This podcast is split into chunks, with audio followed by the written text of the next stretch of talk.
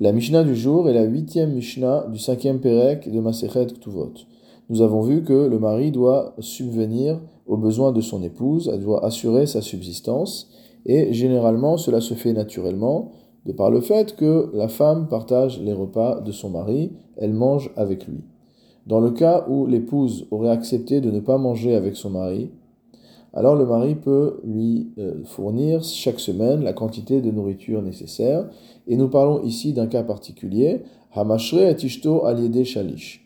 La personne qui subvient aux besoins de son épouse à travers un intermédiaire, Loifrotla mishene kabin chitin, ne peut pas lui donner moins que deux caves de blé par semaine, c'est-à-dire un volume qui équivaut à 24 œufs ou à environ 2 litres.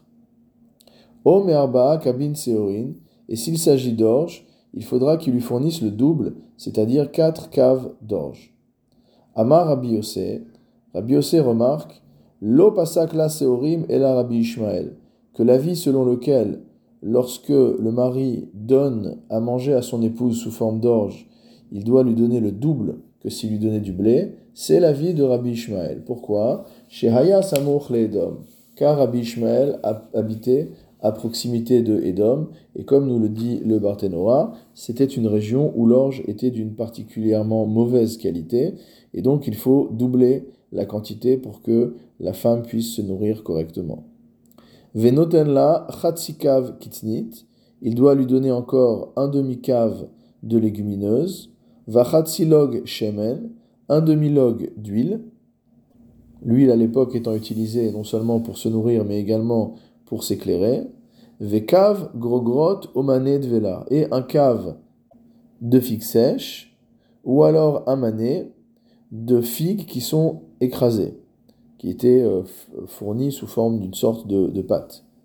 Veim enlo et s'il n'a pas cela, il n'a pas de figues à disposition, poseg leumatan perot mimakom acher, il va lui fixer une quantité de fruits venant d'un autre endroit c'est-à-dire d'une autre espèce.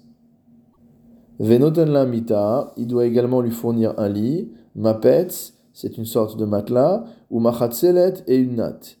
Venoten la kipa les rocha, il doit également lui fournir un foulard pour sa tête, vachagor les motnea, une ceinture pour ses hanches, ou min alim mimoed les moed, et une paire de chaussures neuves à chacune des trois fêtes de pèlerinage. Vekelim shel chamishim zuz mishana leshana et des vêtements neufs pour une somme de 50 zouz chaque année. Ve'en notnim la lo chadashim mimot achama velo shechakim mimot ageshamim. On ne lui donne ni des vêtements neufs à l'époque estivale, ni des vêtements usés à la saison des pluies, et là noten la kelim shel chamishim zuz bimot ageshanim. On va lui donner des vêtements neufs pour une valeur de 50 zouz à la saison des pluies, donc quand il commence à faire froid, bivlatehem bimot et elle se couvrira pendant la saison estivale avec ces vêtements-là qui seront alors usés, ve'achechakim shela, et ce qui lui reste des vêtements précédents lui appartiendra. Donc la nouvelle garde-robe sera offerte à l'épouse à la saison des pluies, puisque si jamais on lui donne des vêtements épais, ce sera inconfortable pendant la saison estivale. Donc les nouveaux vêtements qui sont donnés chaque année sont donnés à l'automne. Et ensuite, elle continuera à les porter jusqu'à ce qu'ils soient usés. Et à l'automne suivant, lorsqu'elle recevra une nouvelle garde-robe, les vêtements de l'année précédente qui sont maintenant abîmés, usés, restent sa propriété. Pourquoi garde-t-elle ces vêtements-là? Le Barthénois explique que ce sont les vêtements, les vêtements usés en question, qu'elle porte lorsqu'elle est nida, lorsqu'elle est en période d'impureté, puisqu'on voit euh, dans la Gemara, dans les poskim, que c'était l'habitude de porter des vêtements différents durant cette période.